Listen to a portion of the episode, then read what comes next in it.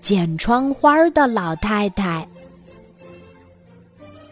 每当看见那一张张早已褪色的窗花时，我似乎又见到了那位慈祥的老太太，左手拿纸，右手拿剪刀，咔嚓咔嚓地剪出一幅幅活灵活现的窗花来。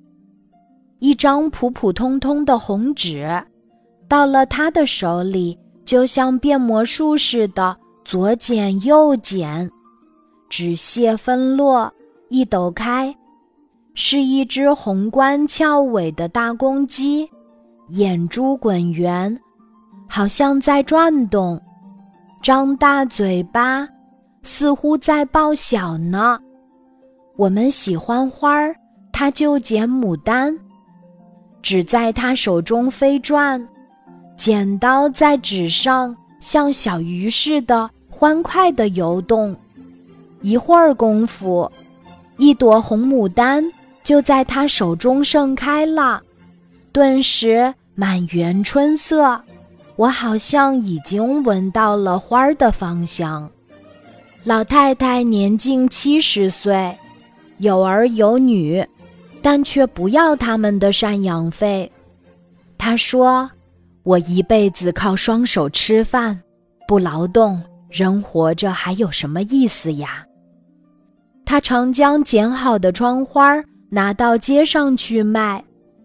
活泼可爱的散财童子，形态逼真的飞禽走兽，艳丽娇美的各种花卉，把街市。打扮得绚丽多彩，对于街坊邻居，他是从来都不收钱的。每到年前，他就精选出一些好看的窗花，挨家挨户的送。各家窗花争奇斗艳，增添了不少节日的喜庆气氛。邻居孩子没处放，他便把孩子们接到自己家中。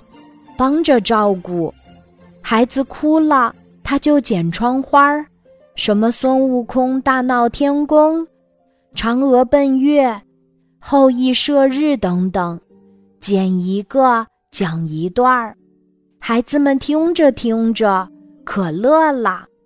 临走时，一人领一幅窗花回到家，高高兴兴地把它贴在窗户玻璃上。